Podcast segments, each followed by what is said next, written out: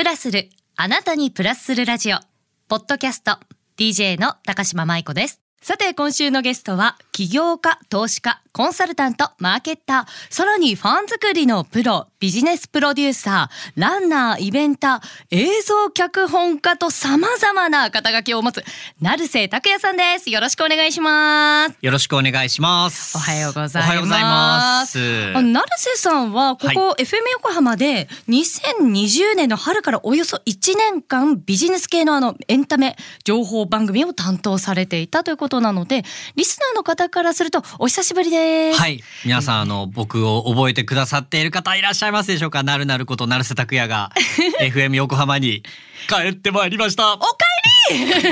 ありがとうございます。確かこの同じお時間の別の曜日だったんそうでよね。ですすね。水曜日だったかと思いますが、朝5時半からやらせていただいておりまして。うん、はいその時の番組っていうのはあのどうなビジネス系の番組だったんですよね？そうですね。あの、うん先ほど、すごい仰々しく僕の肩書きを 言ってくださったので、はい。聞きながらすげえうさんくさいやつだなってこう自分で思ったんですが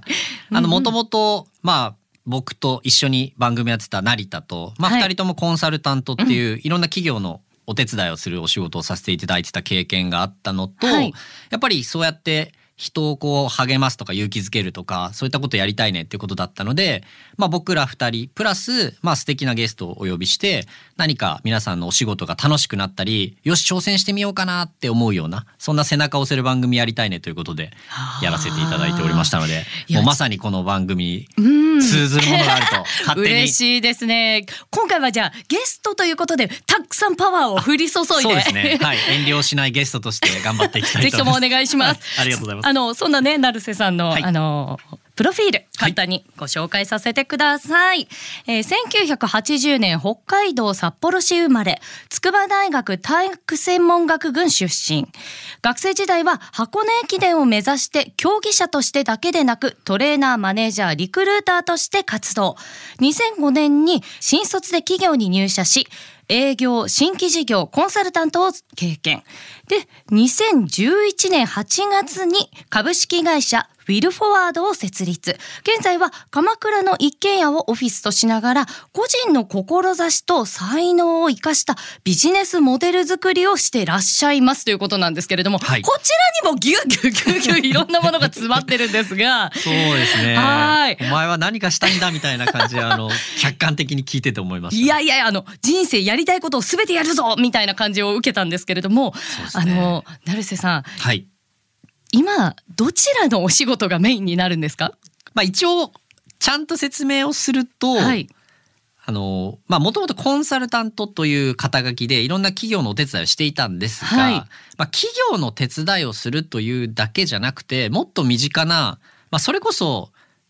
まあ一緒に働きたい人というか、うん。それこそ高島さんと会って盛り上がってあこの人のためにこんなことできたら一緒にやれたらそれぞれがやるよりも面白いことできるんじゃないかなって思ったらなんかそれを実現したいなっていうふうに思うんですよね。なのでまあいろんな企業のお手伝いをしてきたんですがどちらかというとそういった企業だけじゃなくて個人のこんなことを実現したい。社会をこんな風に良くしたい。こんなことやろうと思ってるんだけど。っていうのをじゃあ僕が一緒に自分の経験やネットワークを使ってあこんな風にやったらいいよね。とか、まあ、お金のことだったり営業のことだったり人のことだったり。っていうのを、まあ、一緒に考えてプロデュースをする。っていうスタンスなので、まあ、その結果ライブリーっていう IT のベンチャービジネスをやっていたりはい。バックエイジングっていう健康の、えーヘルスケアの事業を鎌倉と東京でやっていたりうん。今この着てる T シャツそうなんですけど今着てらっしゃるね。はい、これスーパー サピエンスって書いてあるんですけど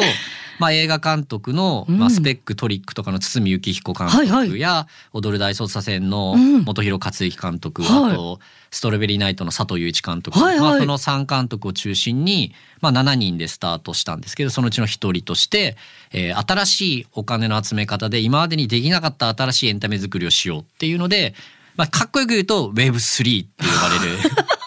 いやあの、今ここのプロフィールに書いてないこともめちゃめちゃ出てきてますからね。そう。そうですね。いやあのなので、そう、うん現象としては、なんかあの人映画作りしたり、IT のベンチャービジネスやったり、はいなんかいろいろやってるけど、でも立ち位置は、まあ、プロデューサーというか、うんなんか人の才能や志を生かして世の中に、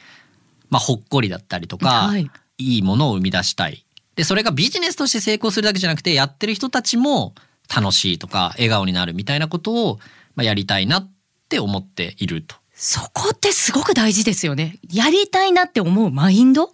でも、なんかこの最後にあった個人の志をね、そして才能を生かしたっていうのがそこに結びついてるわけですよね。はい、あのー、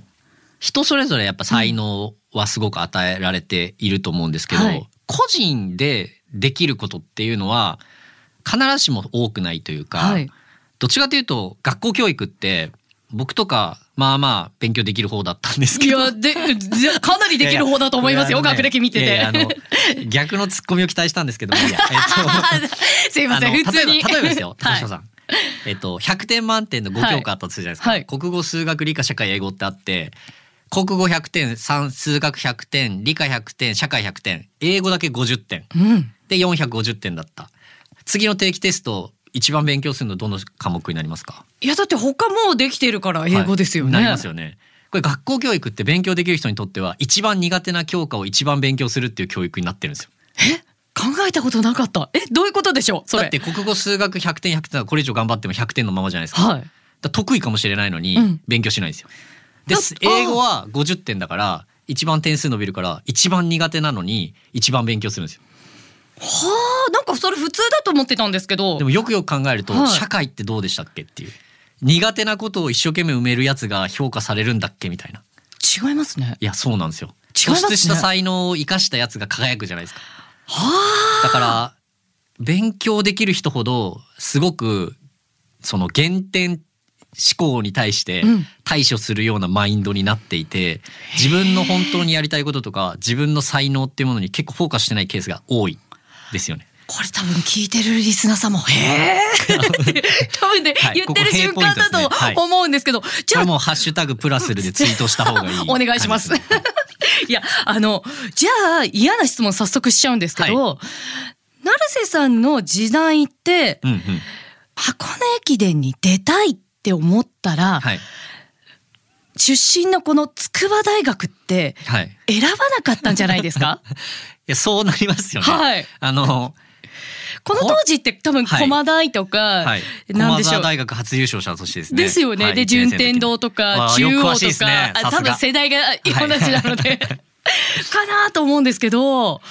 どうして？えっとですね、まあ高校生の時に、はい、もう陸上をやっていて、うん、でインターハイに出たいと思って頑張ってたんですけどまあ僕の出身の北海道の、まあ、大事なレースでゴール前で油断してシュッて後ろから抜かれて、うん、それで予選で敗退したんです。で、それがもう悔しくてもうこのままだと一生悔しいのを引きずるなと思ってじゃあ大学行って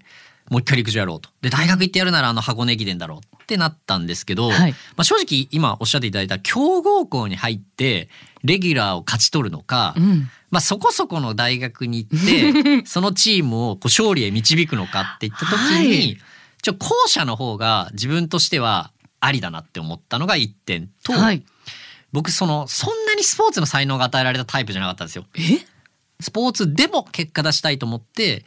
頑張った口なんですよね。でその中でトレーニングに関する本とか、うん、結構そういう頭で勉強して俗に言う科学的トレーニングを自分で試して実践するっていうのが自分に合ってるなと思ったのでじゃあスポーツの勉強できる大学って言って僕の母校である筑波大学を選んだんですが、はい、もう本当に高島さんおっしゃる通りで弱かったです。あの時ってこう予選も通過できなくてぐらいな感じの、はい、なんでしょうこう頑張んなきゃみたいな。そうですそうです。あの箱根駅伝っていうお正月の駅伝大会に出るためには箱根駅伝の予選会っていうものに出て、はい、まあそこで上位何位っていうのに入らないと出られないっていう決まりがあって、うんはい、筑波大学は僕が入学するえっと、6年前とか7年前が最後の出場だったので、うん、まあ、ちょっと遠ざかってるけど、はい、まあ、ワンチャン頑張ればあるんじゃないかなって思ったんですが、もう全然でしたね。今思えば別に科学的なトレーニングを勉強したから科学的なトレーニング通りにやれてたのかっていうとちょっと怪しいんですけど、うんはい、僕の場合はやっぱりトレーニング頑張って自分が速くなるだけではチームとしては足りないのでそもそも選手がいないんですよね。なので選手を集めるところからやらなきゃいけなかったので、はい、大学1年生の時にもうこのままじゃ俺箱根出れないと。あ集まらないとそうですもんね、はい。搬送できないですもんね。選手が十数人しかいないのにみたいなのだと辛い。他の私立とかは推薦で何十人とかいるのにみたいな。じゃあまずは選手集めようってことで、全国の進学校で筑波大学への進学実績のある高校とかを全部リストアップして であの陸上の雑誌とかの最後の方に記録会の結果が載ってるんですけど、はい。はいあれを見てあこれ進学校だうんうん。あ進学校だって言って、進学校出身の選手に直筆の手紙を送って。えじゃあリクルーターもされてたってことなんですそうそうそうね。でしかもそれも別に大学のオフィシャルのリクルーターではなくて 勝手に一学生が個人的にやってるっていう。あまり聞いた試しがないでですよね。筑波大学受験してくださいって言ってへー。選手を勧誘するっていうのをやってたんですよね。なる。ほど。もう自分が夢を叶えるためには、うんあらゆる手段段を使うっていう。はあじゃあそういったエネルギッシュな大学生時代をまあ過ごしました。でこの後企業に入社されたんですよね。そうですねこれはどういった会社だったんですか？コンサルティング会社だったんですけど、まあ言って問題ないと思うんでアチーブメントっていう、はいまあ人材教育のコンサルティング会社だったんですけど、うんまあ起業するか就職するかをすごい迷ったんですよ。はい。でそれももうちょっとだけ遡ると、はいまあ、その学生時代に箱根駅伝目指してやってました選手も集めましたでもやっぱり箱根駅伝がちょっと遠くて大学4年生の時にどうしても出たいって思いが強すぎたので、はいもう同級生を口説いて俺ともう一年やってくれと。え？何言ってんだお前みたいな。俺ら4年生で就職決まってるぞみたいな。はいい、やもう就職はいつでもできると。箱根駅伝はもう今諦めたらもうないって言って。結構就職氷河期だった時代だと思いますよ。はい。まあまあ就職氷河期なんですけど、えー大学院に進学をすると。はい大学はい院に行っても同じチームで出れたんですよね。そうだったんですね。で同級生を口説いて大学に残してはい箱根に挑戦すると。でも僕のこのプロフィールの中に箱根駅伝に出場っていうのはない。ってっていうのは、あの結構注目されたんですよ。筑波大学が10年ぶりに箱根出れそうっていう。でも